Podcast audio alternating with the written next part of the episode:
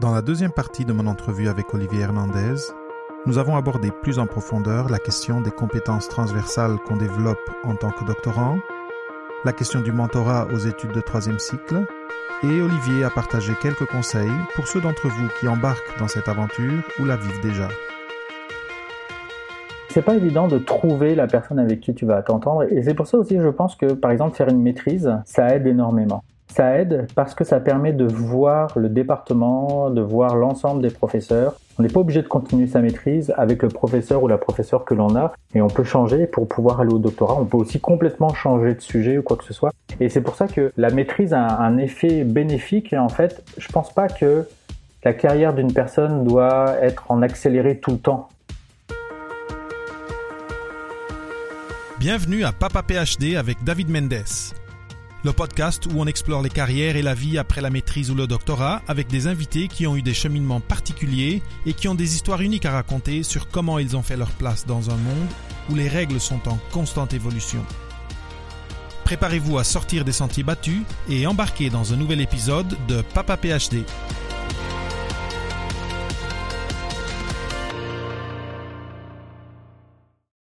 Donc, bienvenue à la partie 2 de ma conversation avec euh, Olivier Hernandez. Dans la partie 1, euh, Olivier avait raconté un peu son trajet académique, comment ça s'était passé, euh, une année après la maîtrise où il a travaillé, après ce coup de chance où une rencontre avec un professeur donne naissance à son doctorat, c'est quand même assez spectaculaire, dans un domaine qui, qui le passionnait, donc c'est génial.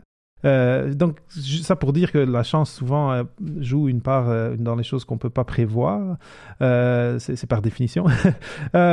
mais avant de passer à qu'est-ce qui est venu après, donc après, parce que tu m'as dit que tu as travaillé à l'université encore quelques années, mais j'aimerais quand même, pour pas donner peut-être cette image de, de, de tout marche bien, tout réussit, on, nous, ici, euh, on se voit par la caméra et on, a, est tous les deux passés par un doctorat.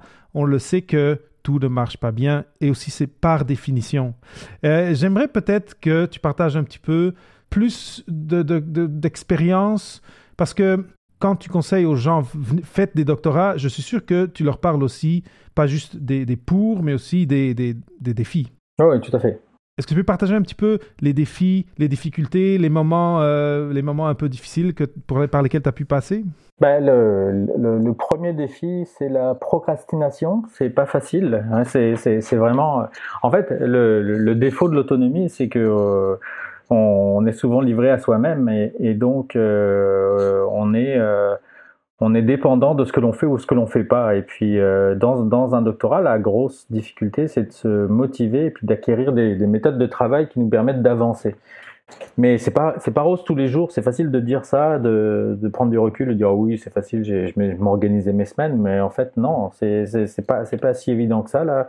Il y a des semaines euh, ou même des mois, des fois là, quand on bute sur un projet même si le projet tourne dans notre tête, euh, toi, je programmais beaucoup aussi, j'avais des lignes de programmation qui défilaient dans ma tête en permanence, mais ça ne faisait pas avancer les projets, et puis on, attendait, on attendait, enfin j'attendais, j'attendais, j'attendais, j'attendais, puis ça, ça permet, malheureusement, ça, ça, nous fait accumuler un certain retard, en fait, et puis c'est cette accumulation, en fait, de, de retard qui peut nous mener vers un échec au doctorat, même parce que simplement on n'arrive pas à à, correctement focaliser et à correctement avancer. Donc, quand, moi j'ai vu que je prenais un peu cette direction-là, je me suis dit bon bah je vais je vais je vais repenser à l'expérience que j'ai acquis à peu près ailleurs et puis la meilleure façon de fonctionner, c'est de fonctionner avec des deadlines. Et si on n'a pas de, de deadline, on n'avance pas. Donc je me suis mis des petites deadlines des petites euh, façons de, progresser, d'essayer de rencontrer mes, euh, superviseurs. Là, j'en avais deux, un en France, un, un ici au, Canada. Puis on se faisait des rencontres qui nous permettaient d'avancer. Puis même s'ils n'étaient pas tout le temps respectés, ça me permettait quand même de, de, de plus m'orienter. Et puis l'avantage aussi de la co-tutelle, c'est que ça, ça, permet de voir euh, ailleurs si euh, si, si, c'est mieux ou si c'est moins bien. Et puis, ça permet de changer d'air. Et pendant un doctorat, ça vaut le coup quand même de faire ça. Puis, c'est vraiment quelque chose que j'encourage, en fait, la co-tutelle. Ça peut être des fois très contraignant parce qu'il faut qu'on soit adapté aux deux systèmes euh, d'éducation entre la France et le Québec, il n'y a pas de trop trop grosses différences, donc ça, ça, va, mais il peut y avoir des très grosses différences.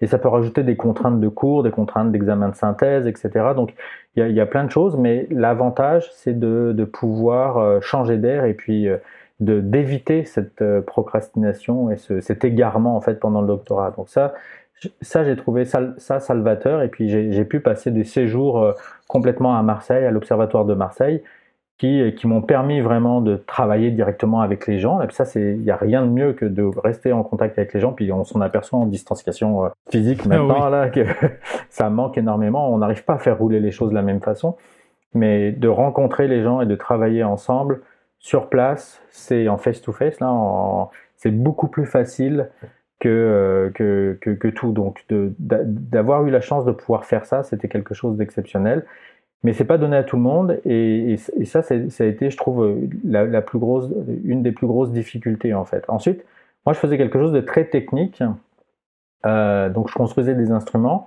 et en construisant des instruments, on part d'un bout de papier, on dessine l'instrument, on dit ah, on va faire ça, ça et ça, mais on s'aperçoit aussi qu'on on doit inventer des choses. Et des outils qui n'existent pas. Des outils qui n'existent pas, des pièces des pièces physiquement qui n'existent pas. Il faut s'adapter pour ça là, et il faut trouver des moyens d'ingénierie pour pouvoir construire cet instrument-là. Et, et j'avoue que des fois, ça peut être assez déconcertant parce qu'on pense que l'instrument est simple et finalement on tombe sur quelque chose de très complexe et on s'aperçoit que ça peut mettre en péril tout un doctorat. Et, euh, et, ça, ça peut être très très très difficile à vivre. Il peut y avoir vraiment un, un spleen, une, détresse psychologique de pas réussir à franchir ces barrières-là. Alors il faut, faut trouver des moyens de discuter, d'essayer de, contourner. Moi, j'ai eu de la chance de pouvoir les contourner, mais il est clair que j'aurais pu me retrouver face à un mur technologique que j'aurais jamais pu franchir. Et à ce moment-là, j'aurais dû prendre une autre direction dans mon doctorat. Puis, c'est sûr qu'à partir du moment où on change de direction, bah, c'est pas évident de, de, se motiver pour dire bah, c'est là qu'il faut aller, alors que ça fait déjà deux, trois, deux ans qu'on travaille sur quelque chose et on, on était persuadé que c'était la bonne direction. Mais là, il faut changer quasiment de 90 degrés ou 180 degrés. Et, et, et ça, c'est difficile à, à vivre. Donc, il y a plusieurs difficultés comme ça auxquelles il faut faire face là. Oui.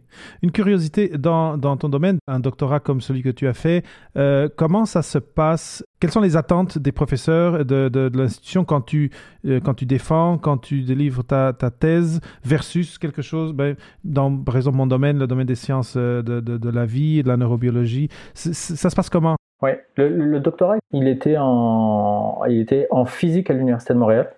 Pour ce doctorat-là en particulier, euh, c'est un, une rédaction qui se fait par article. Donc euh, c'est pour ça que je dis que le processus de rédaction, en fait, il est un peu continu, mais il est surtout à la fin pour toujours rassembler tout ça et faire, euh, faire différents articles. On en fait plus ou moins un certain nombre en fonction du type de doctorat, qui peut aller de trois minimum, trois articles qui doivent être acceptés pour publication ou au moins avoir été soumis à une, revue. Et puis ça peut aller à 7, 8, 9, dépendamment des collaborations et de tout ce que l'on fait là. Donc ça, c'est le, gros du travail. Et puis dans, ces articles-là, étant donné que c'était de la physique, moi j'ai un doctorat en physique, il fallait qu'il y ait, et comme je faisais de l'instrumentation en astronomie, il fallait qu'il y ait un volet à la fois d'instrumentation et aussi un volet de, recherche théorique euh, sur des objets. Donc c'est pour ça que mon doctorat, et le, titre du doctorat, c'est Cinématique et dynamique des galaxies spirales barrées. Donc c'est, euh, mais c'est un doctorat qui a été euh, axé sur un sur de de l'ingénierie euh, en partie euh, pour pouvoir construire un instrument et ensuite après c'est l'utilisation de l'instrument pour faire de la science, donc récupérer les données euh, grâce à l'instrument, toutes ces galaxies qui tournaient, j'ai pu les récupérer et puis étudier ces galaxies-là. Mais c'est maintenant quelque chose que je ne conseillerais pas forcément à quelqu'un de faire un doctorat en instrumentation et en tout cas de toujours prévoir un sujet qui est euh, pas lié à l'instrument parce que construire des instruments ça devient une entreprise de plus en plus complexe parce qu'on a des, choses de plus en plus compliquées. Et la durée d'un doctorat suffit pas à construire un instrument en fait. Et souvent on fait l'erreur de prendre des étudiants pour s'occuper d'un projet comme ça mais c'est des projets qui dépassent largement les, euh, les compétences en fait même d'un étudiant là. Donc c'est euh, faut, faut faire attention à ça. Très bien. Mais ça, je trouve que c'est important de, pour des gens qui sont maintenant euh, aux, études de troisième cycle et qui disent Ah, mais regarde, lui, il a juste réussi, réussi, réussi. De dire que non, le, processus doctorat est toujours un processus où, où il, y a, une certaine souffrance pour arriver. Euh, pour arriver euh, mais c'est comme, si on, c'est comme si on met de la pâte, de, comment dire, de l'argile dans un four c'est le doctorat, et après on sort cuit du doctorat, mais on est plus fort. on est plus fort. Mais c'est un peu vrai partout, en fait. C'est ça qu'il faut, il faut peut-être euh, peut-être euh, euh, moins démoniser le doctorat, mais c'est un peu vrai mhm. dans tout ce que l'on fait, et puis notamment dans ce que l'on fait après les, les études universitaires. Quoique encore, je le vois, il y a des étudiants qui bossent vraiment fort là et du cégep, même du secondaire, parce que maintenant c'est de plus en plus difficile. Il faut obtenir une cote R, il faut rentrer dans les programmes que l'on veut, c'est contingenté, c'est super difficile. Puis il y a des étudiants, ils se donnent à fond toute leur vie, tout le temps, tout le temps, tout le temps, et puis dès le plus, dès le plus jeune âge, ils sont déjà dans cet esprit-là de, de, se donner à fond et de, de travailler très très fort l'argile et de cuire là. Alors euh, le doctorat, c'est encore une étape comme ça, euh, mais à la différence de toutes les autres étapes avant, c'est que c'est nous qui sommes les responsables de la cuisson de l'argile. Et ça, c'est un pouvoir que on n'aura pas forcément ailleurs dans notre vie. Et ça, c'est un pouvoir exceptionnel qu'offre le doctorat. On a la main, le contrôle complet sur un sujet que l'on étudie pendant minimum 4 ans. Mhm. Et mhm. ça, c'est inégalable parce qu'on ne on, va pas le retrouver ailleurs. J'arrive moi à le retrouver un peu dans mon travail, mais j'ai pas je ne le retrouverai pas autant que je l'avais pendant le doctorat en fait. Non, c'est sûr, c'est sûr. Euh, cela dit, euh, et, c'est très, très intéressant que tu parle de ton travail, je suis sûr que euh, le, travail que tu as maintenant t'amène des gros défis et euh, beaucoup de satisfaction euh, et beaucoup de, c'est ça, de stimulation intellectuelle. Est-ce que, alors, tu pourrais maintenant nous, parler de ce passage du, milieu académique à, au milieu, au planétarium où, tu es maintenant directeur? En fait, le, passage s'est fait vraiment grâce à l'expérience que j'ai acquise à mon doctorat. En fait, c'est vraiment une suite. Le doctorat, puis ensuite, il y a eu les étapes de post-doctorat qui sont un mal, qui étaient un mal nécessaire et qui, pour moi, à mon avis, ne devraient pas exister, mais quand même, malgré tout, ça, arrive là. Puis j'ai fait euh, au total euh, euh, deux post-doctorats, ce qui est pas rien là, c'est une voie de garage, il faut se l'avouer, là, parce que la vocation d'un doctorat à l'origine, et puis maintenant c'est peut-être plus vrai, comme tu le disais tout à l'heure, mais c'était d'essayer de trouver des postes universitaires, et, le poste ultime, c'est un poste de professeur. Et euh, dans la période où moi je suis tombé, je suis vraiment tombé dans un creux euh, universitaire d'embauche, là, pendant 5, 6, 7 ans, en fait, il n'y a pas eu vraiment d'embauche euh, dans, dans, dans, mon domaine là et donc j'ai dû continuer à rester euh, comme postdoctorat. Et après, c'est là où on m'a offert de prendre la, la, gestion de projet, de tous les projets instrumentants de l'observatoire. Puis tranquillement, je suis devenu directeur des, euh, des projets et ensuite directeur des opérations euh, de l'observatoire, où là j'ai appris par moi-même en fait, où en fait j'ai ravivé un, un, peu les cours d'ingénierie que j'ai eu plus sur la gestion de, de, de, personnel et puis la, la, la, gestion de d'argent et de comptes, de finances, etc.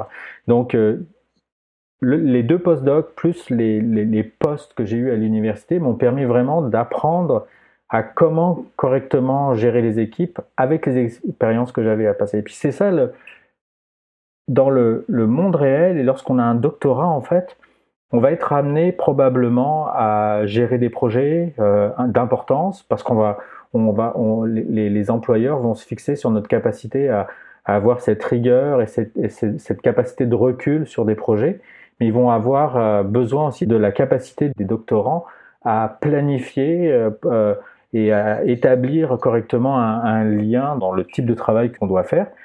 Et, tout ça, là, j'ai réussi à l'apprendre non seulement au doctorat, mais aussi dans les étapes après euh, postdoc et euh, les, postes que j'ai eu à l'université. Et en fait, très simplement, un jour est arrivée une offre d'emploi pour la direction du planétarium. Et depuis, en fait, euh, depuis mes, débuts en tant que doctorant et aussi en tant que chercheur à l'université et gestionnaire de projets, etc., une chose que je faisais pour pouvoir combler mon salaire, parce qu'on s'entend que les, fonds qui sont dédiés aux universitaires sont des spaghettis euh, immenses qui viennent de plusieurs fonds à droite à gauche. Et une des façons que j'avais euh, réussi à faire, à avoir un salaire plein sur cinq jours semaine, c'est d'avoir une journée en tant que euh, responsable des communications en fait scientifiques, de vulgarisation scientifique pour le Centre de recherche en astrophysique du Québec, le CRAC. Donc pendant une dizaine d'années, j'ai fait ça. J'ai, euh, je rédigeais des communiqués de presse, je, faisais des entrevues avec euh, journalistes, et je dispatchais les, journalistes vers les différents chercheurs du groupe. Et ça, ça m'a, ça m'a donné une expérience de vulgarisation scientifique que, que j'avais toujours aimé, parce que même dans, mon, dans le temps où j'étais astronome amateur, je faisais déjà des, des choses comme ça. Et, et lorsque est venue l'offre d'emploi du, euh, du, du, poste de directeur de planétarium, euh, un de mes mentors, René Doyon, qui était euh, aussi mon, le directeur de, qui est toujours le directeur de l'Observatoire du Mont Mégantic, mon chef direct. Quand il a vu passer l'offre, il a dit bah, Ce poste-là, c'est pour toi. Il correspond exactement. Mais je veux pas que tu y ailles.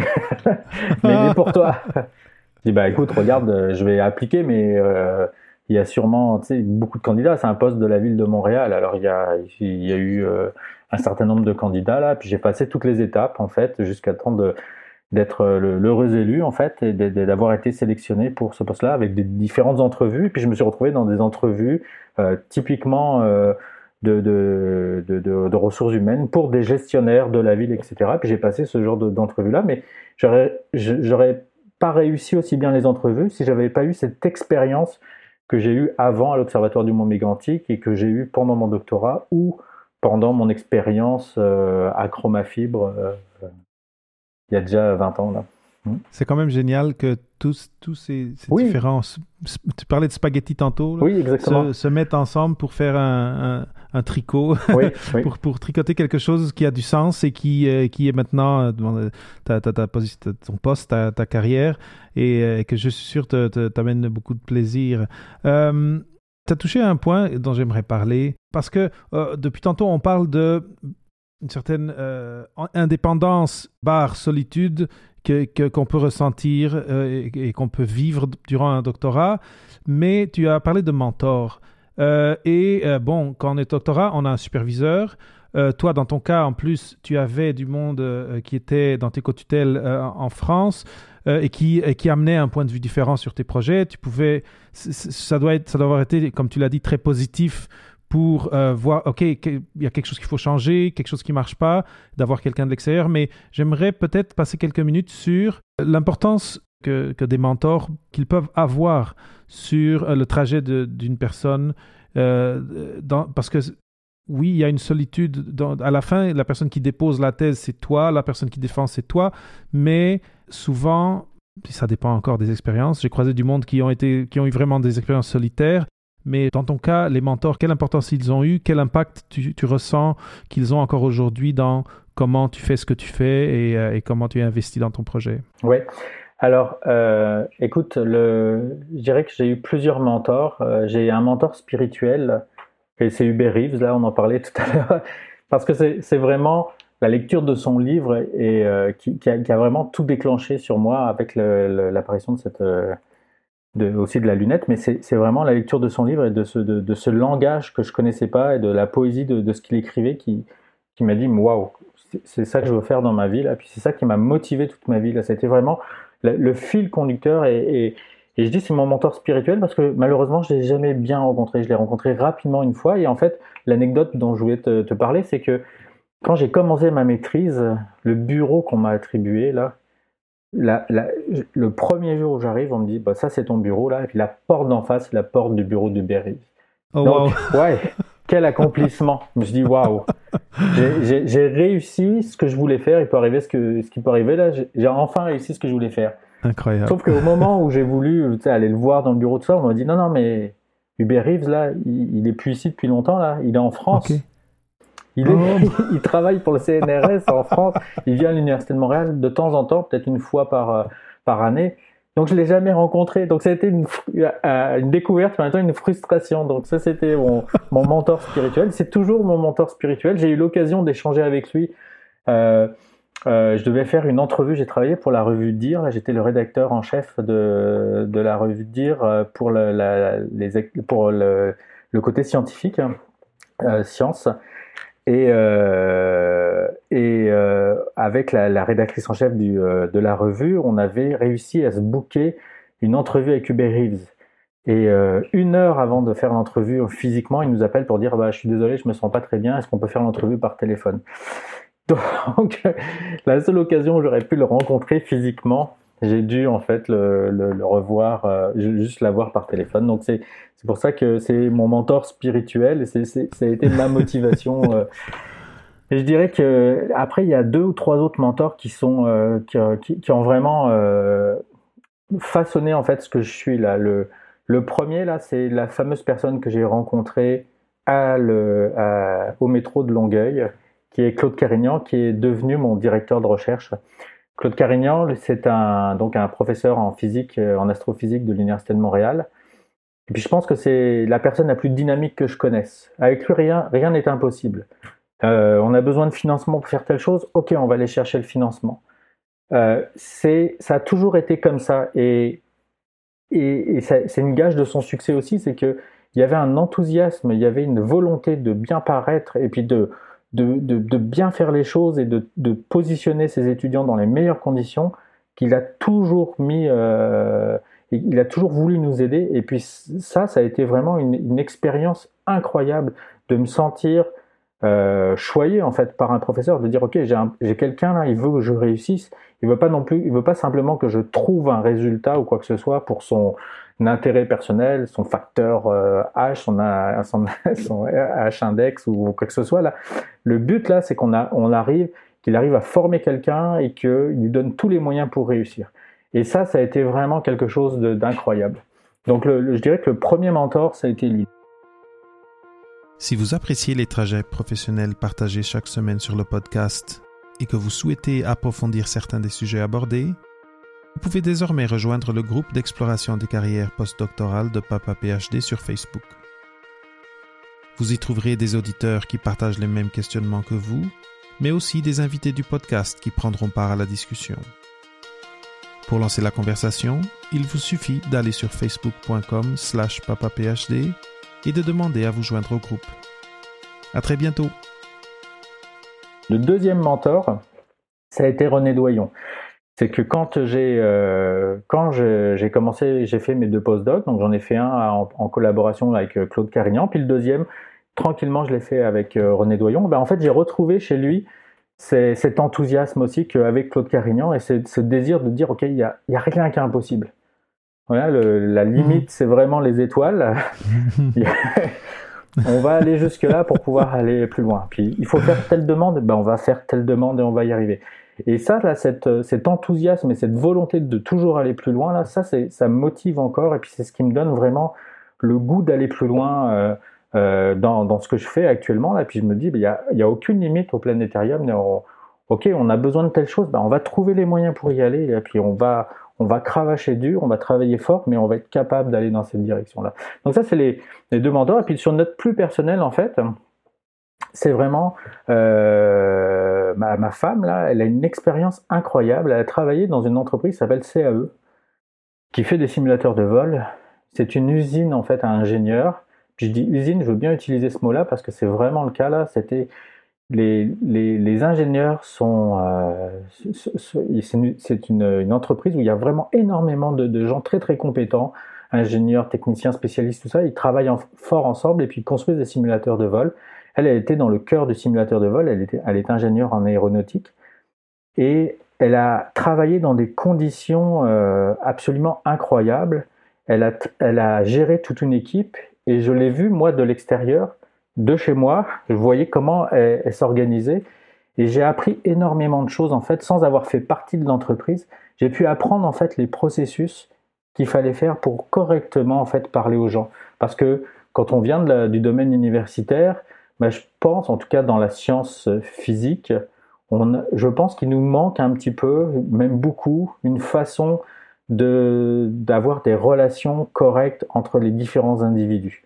On va trop souvent au point, on ménage pas les gens, on fait pas attention à eux, on manque d'empathie. Et je pense que le, de la voir aller, elle, dans ce milieu privé, agir et puis de, de, de, de, réaliser, de, correctement faire les relations entre les gens et puis d'avoir une équipe super forte et d'avoir des, des, des, employés difficiles, mais d'être capable de les pousser pour qu'ils arrivent à produire quelque chose, ben ça, ça a été une école incroyable qui, qui, euh, qui, qui m'a appris beaucoup et puis je m'en sers mais vraiment tous les jours en fait au planétarium euh, pour pouvoir gérer correctement les relations humaines, qui, je pense, sont la chose la plus difficile en fait dans. Dans des, dans des grandes organisations, c'est sûr, c'est sûr. Bon, euh, les gens qui sont déjà maintenant au, doctorat, ils ont déjà un superviseur. Superviseur et mentor, c'est pas exactement la même chose. Un mentor, souvent, c'est quelqu'un qui croit en toi et qui, qui, va, qui va te motiver, comme tu disais. mais est-ce que tu aurais des, des, conseils à donner pour les gens qui cherchent maintenant leur, laboratoire pour faire le doctorat à euh, comment peut-être choisir quelqu'un qui peut, qui, peut faire, qui peut faire les deux rôles ou peut-être que ta réponse ça va être j'ai eu la chance de trouver ces mentors et c'est pas vraiment quelque chose que j'ai cherché mais c'est un peu les c'est un peu les deux en fait c'est pas évident de trouver la personne avec qui tu vas t'entendre et c'est pour ça aussi je pense que par exemple faire une maîtrise ça aide énormément ça aide parce que ça permet de voir le département, de voir l'ensemble des professeurs. On n'est pas obligé de continuer sa maîtrise avec le professeur ou la professeure que l'on a et on peut changer pour pouvoir aller au doctorat. On peut aussi complètement changer de sujet ou quoi que ce soit. Et c'est pour ça que la maîtrise a un effet bénéfique et en fait, je pense pas que la carrière d'une personne doit être en accéléré tout le temps. Et les études supérieures, ça permet de, de prendre le temps de faire les choses correctement. Et si on veut les faire correctement, il faut faire cette maîtrise-là, il faut voir exactement comment on le fait, parce que c'est possible que ça ne nous convienne pas aussi. Faire de la recherche, c'est pas pas donné à tout le monde parce que on, peut avoir trop d'attentes, on peut être trop exigeant, trop rigoureux, trop je sais pas quoi, et ça peut ne pas correspondre exactement à ce qu'on veut faire. Et en maîtrise, on, a la chance de pouvoir s'en apercevoir, on a la chance de pouvoir tâter les terrains et puis de s'apercevoir avec qui on veut travailler ensuite quand on veut faire un doctorat. On peut aussi partir à l'étranger, revenir. On peut, c'est l'occasion de créer, de commencer à se créer son réseau. Le réseau, là, c'est peut-être très euh, cliché ce que je vais dire, mais c'est une chose fondamentale. Le, le réseau, c'est ce qui vous permettra de trouver le poste de vos rêves plus tard. Si on n'a pas de réseau, ça va être difficile euh, parce qu'il va falloir euh, va falloir se battre contre des gens qui connaissent. Il n'y a, aucune malversation là-dedans, mais c'est simplement l'opportunité, la confiance que les gens vont nous donner, elle, va se faire à travers le réseau plutôt que juste sur un CV totalement vierge. C'est possible, mais le réseau aide énormément. Et donc, tout ça, là, on peut le retrouver en faisant la maîtrise et en prenant le temps de faire les choses. Et, et des fois, ben, je dis ça là, mais moi, j'ai connu Claude Carignan un petit peu pendant ma maîtrise, parce que j'ai suivi un cours avec lui, et puis qu'il l'a vu aussi, euh, parce que c'était un petit milieu, l'astrophysique, il a vu mon instrument, il a vu comment j'allais, et puis que j'étais un des seuls à l'époque à faire des instruments, donc euh, il était ravi, puis c'est ça qui lui a donné l'envie de, euh, de, faire des choses avec, avec moi, là, puis c'est comme ça qu'il m'a proposé de, de, de, faire le, le doctoral, donc ça a, été parfait là. Ça a marché dans les deux sens. Donc ce que, ce que j'entends, et c'est un message intéressant, euh, c'est on peut tomber dans le piège de ah là ils sont en train de m'offrir de passer au doctorat directement. Ah je vais le prendre si c'est une sécurité. Et ce que j'entends et dis-moi si je comprends bien c'est finissez votre maîtrise et après allez où vous voulez. Est-ce que c'est ouais c'est le message que j'enverrai moi. C'est prenez le temps de chaque étape. Il y a rien qui vous presse dans la vie. Il y a que vous finissiez votre doctorat à 30 ans, ou 31 ans, ou 32 ans, ça changera rien. Ça changera rien sur votre carrière. Elle arrivera à se bâtir quand même. Là, c'est, on n'est pas pressé. Et en fait, c'est, mais c'est peut-être aussi un défaut du système d'éducation global où on presse tout le temps les gens à avoir les meilleures cotes, les meilleurs ci, les meilleurs ça. Les études supérieures, c'est l'occasion de prendre le temps et puis de, d'étudier quelque chose à fond et puis de voir comment le système fonctionne et voir si on est à l'aise là-dedans pour continuer après au doctorat. Donc c'est, il y a cette étape-là à faire, à mon avis, elle est fondamentale si on veut que ce soit un succès, parce que sinon, ça, risque d'être difficile en fait. Mhm. Et c'est ça, après, avec, euh, avec la maîtrise terminée euh, et, et, euh, le mémoire de maîtrise déposé, on a comme le, passeport pour aller visiter les superviseurs qu'on veut, où on veut et, faire nos choix. Et c'est très, très intéressant. Je, ouais, c'est, c'est un très, très bon point. Mais il y a une chose qui est fondamentale dans tout ça, là, c'est que si on veut ralentir et qu'on veut avoir le temps de faire les choses, il faut que faut qu'on soit animé de la passion si on n'aime pas ce qu'on fait, ça va être difficile. Donc, euh, choisissez un sujet qui, ou un domaine qui, qui, vous plaît. C'est ça mon message. C'est que moi, c'était l'astronomie. Je le sais depuis l'âge de 12 ans. Je ne me voyais pas vivre sans astronomie. Là, et là, maintenant, j'en fais. C'est ma vie. Et puis, je, suis heureux comme ça. Mais si ça avait été un autre domaine, je ne sais pas si j'aurais fait. J'aurais eu la même motivation pour faire autant d'efforts. Oui. Non, c'est clair. Et d'ailleurs, je suis sûr que quand, quand tu dis aux jeunes, aller faire un doctorat, euh, entre le sous-texte, c'est ou, ce qui est entre parenthèses, c'est dans quelque chose qui vous passionne. Exactement. Oui, oui. Ah, parfait. Et là, donc, tu, parles, tu viens de parler de ton, ton jour le jour comme, comme directeur d'un planétarium. Euh, juste euh, avant d'arriver à la fin de la conversation, ça ressemble à quoi le jour le jour d'un directeur de planétarium? Beaucoup de réunions. en fait, quand j'ai quitté le, monde universitaire, je, le, dernier jour à l'université, là, je me rappelle, c'était un dimanche pluvieux. Je suis allé vraiment vider mon bureau. Là, il me restait des trucs à prendre. J'étais tout seul et j'ai tout mis dans mon auto. Et puis je me Comme suis dans dit, un ah, film triste. Mon Dieu, est-ce que je fais le bon choix euh, Oui, mais quand même, euh, si je quitte le milieu de la recherche, c'était difficile. Et puis je m'étais mis dans la tête que je faisais un deuil de la technologie. Euh, et en fait, c'était une erreur. C'est parce que quand je suis arrivé au planétarium, je me suis aperçu que c'était l'endroit peut-être le plus technologique qui existait à Montréal.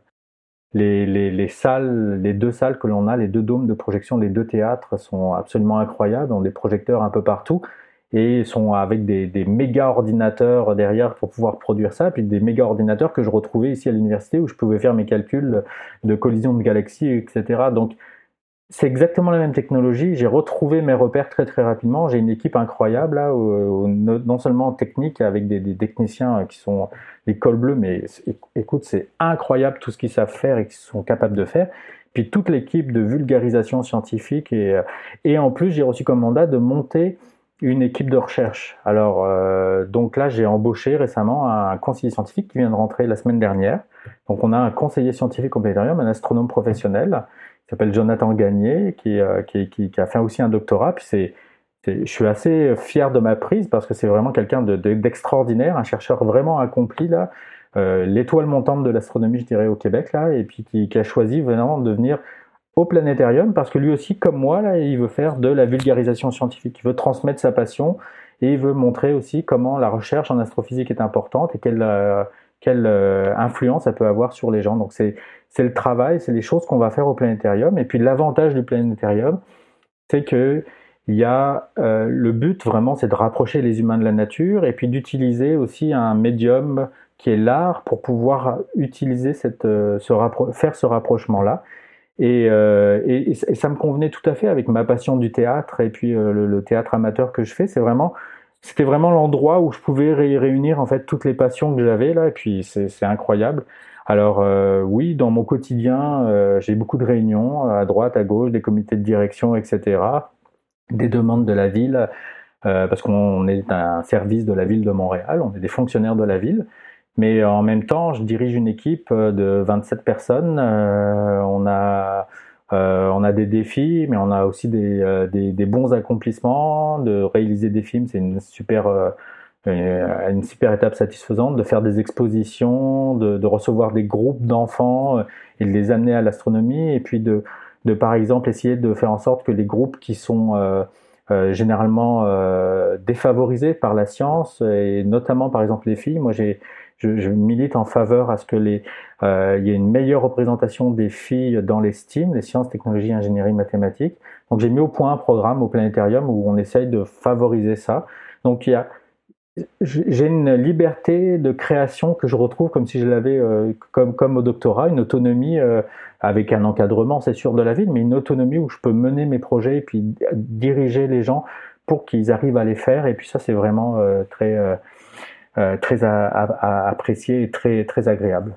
Ben oui. Pour avoir, pour avoir assisté à la présentation avec mes enfants, à la présentation du, je sais plus le titre exact, mais de l'infiniment petit à l'infiniment grand, et euh, celle sur les aurores boréales, c'est vrai que c'est assez spectaculaire. Oui, oui, tout à fait. C'est une expérience totalement spéciale et on, est projeté euh, dans un autre euh, espace et on, on, oublie la ville en ce moment-là. C'est quelque chose de, vraiment, vraiment cool. très bien, mais ce que je trouve très, très intéressant dans tout ce que tu nous viens de nous raconter, c'est on, on, fait un doctorat, on, on laisse le, la paillasse et, et, on trouve quand même euh, une, place dans la société, numéro un, et des choses qui nous stimulent, où on peut quand même faire, de, faire ou, promouvoir de la recherche, mais après, une interface avec la communauté. Je trouve ça génial. Olivier, euh, on arrive à la fin. Est-ce que tu as deux, trois, euh, deux ou trois derniers mots pour les auditeurs qui, qui, puissent être en questionnement, ils sont en génie ou ils sont au doctorat, est-ce que, est que je devrais euh, aller direct dans l'industrie ou est-ce que je devrais aller me trouver une job? Euh, et surtout s'ils sont un peu angoissés de quel sera leur avenir. Et maintenant, avec toute cette question de la Covid et les universités qui sont fermées, ça se peut qu'il y en ait plus que d'habitude qui se demandent, OK, est-ce que je vais avoir, quand est-ce que je vais avoir ma job, quand est-ce que je vais graduer, etc.